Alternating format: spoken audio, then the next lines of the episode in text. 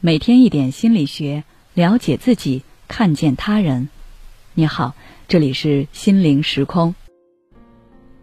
今天想跟大家分享的是，想做个有眼力劲儿的人，要学会挑时机说话。工作中，你积极的找上级汇报工作，结果莫名其妙的被领导骂了一通。恋爱中，你想和伴侣好好聊聊天，结果对方态度非常敷衍。根本就不认真听你说什么。人际中，你跟一群人一起聊天，你发现不管你说什么，别人都不搭你话茬，你感觉自己被冷落了。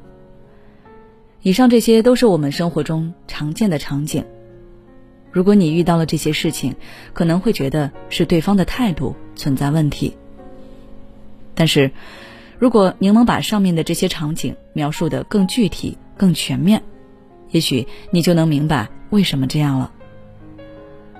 领导正在跟合作方打电话，项目出了很大问题，领导急得满头大汗。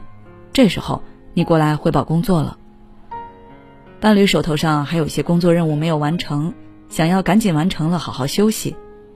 这时候你拉着对方说要跟对方聊一聊。别人不接你话茬，是因为他们本身就在讨论别的重要的事情。你插入的话题是无关紧要，而且毫无相关的，别人当然不会搭理你，可能还会觉得你是在捣乱。现在听下来，我们会发现，其实问题并不是全出在对方身上，而是当事人就没找准恰当的时机去沟通，也就难怪会出现上面那样的情况了。沟通时机不恰当，可能还会带来更严重的后果，比如对方在开车。这时候，你企图和对方争论一个问题，弄不好就会引发交通事故；又或者对方本来情绪就很低落，这时候你还拉着对方听你抱怨，把你的负面情绪带给对方，那不仅会让对方情绪更加的崩溃，也会让你们的关系受到影响。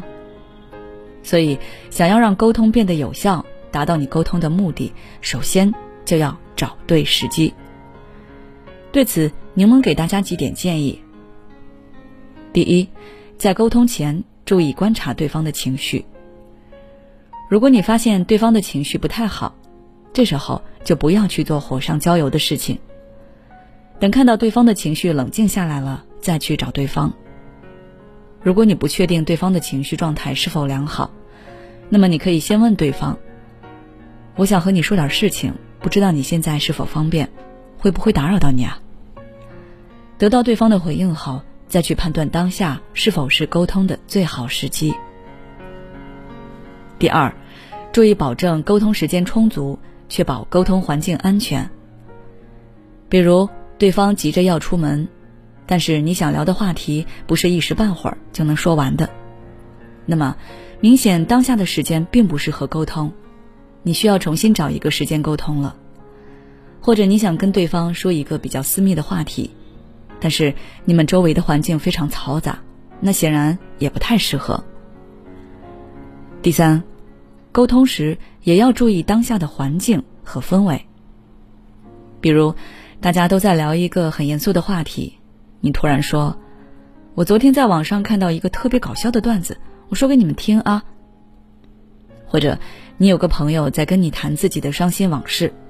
你却说，上个礼拜我去某家餐厅吃饭，觉得他们家的饭特别好吃，哪天我们去吃吧？那听的人会觉得你非常的莫名其妙，甚至觉得你很幼稚。所以聊天的内容一定要契合当下的环境，不要自己想说什么就说什么。如果你发现别人聊的话题很深奥，自己不明白。那么，可以做一个安静的倾听者。当你能够注意以上几点，再运用一些积极的沟通方式，就能更容易达到你期望的结果了。好了，今天的分享就到这里。如果你想要了解更多内容，关注我们的微信公众号“心灵时空”，后台回复关键词“有效沟通”就可以了。